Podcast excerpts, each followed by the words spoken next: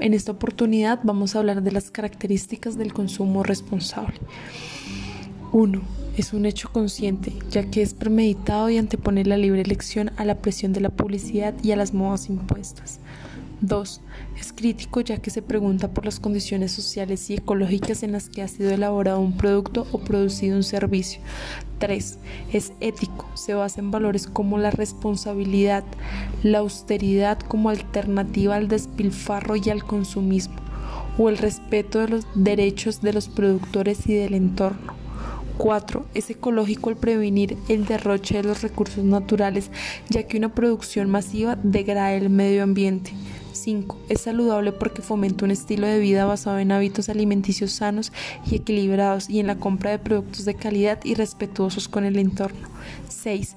Es sostenible ya que al reducir el consumo innecesario puede mejorar la calidad de vida del planeta y el equilibrio medioambiental y se generarían menos residuos. 7. Es solidario con todos otros pueblos y con las generaciones futuras, puesto que se respetan los derechos de aquellos y se aseguran los de estos. 8 es socialmente justo ya que se basa en los principios de no discriminación y no explotación.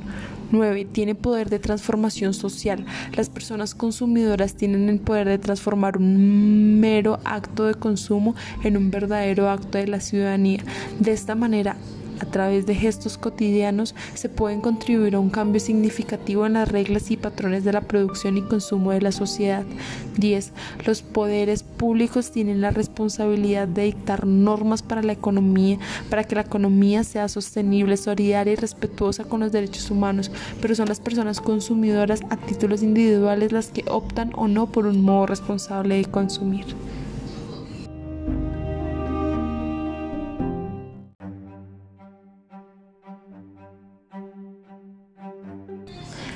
En esta oportunidad vamos a hablar de las características del consumo responsable.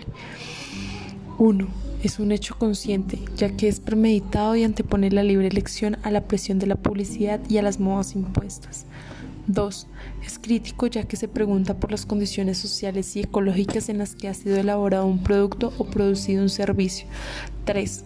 Es ético, se basa en valores como la responsabilidad, la austeridad como alternativa al despilfarro y al consumismo, o el respeto de los derechos de los productores y del entorno. 4. Es ecológico el prevenir el derroche de los recursos naturales, ya que una producción masiva degrada el medio ambiente. 5. Es saludable porque fomenta un estilo de vida basado en hábitos alimenticios sanos y equilibrados y en la compra de productos de calidad y respetuosos con el entorno. 6.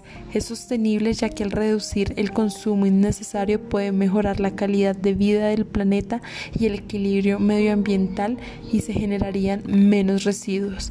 7. Es solidario con todos otros pueblos y con las generaciones futuras, puesto que se respetan los derechos de aquellos y se aseguran los de estos. 8 es socialmente justo ya que se basa en los principios de no discriminación y no explotación. 9. Tiene poder de transformación social. Las personas consumidoras tienen el poder de transformar un mero acto de consumo en un verdadero acto de la ciudadanía.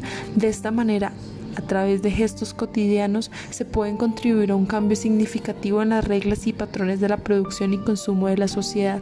10. Los poderes públicos tienen la responsabilidad de dictar normas para la economía, para que la economía sea sostenible, solidaria y respetuosa con los derechos humanos, pero son las personas consumidoras a títulos individuales las que optan o no por un modo responsable de consumir.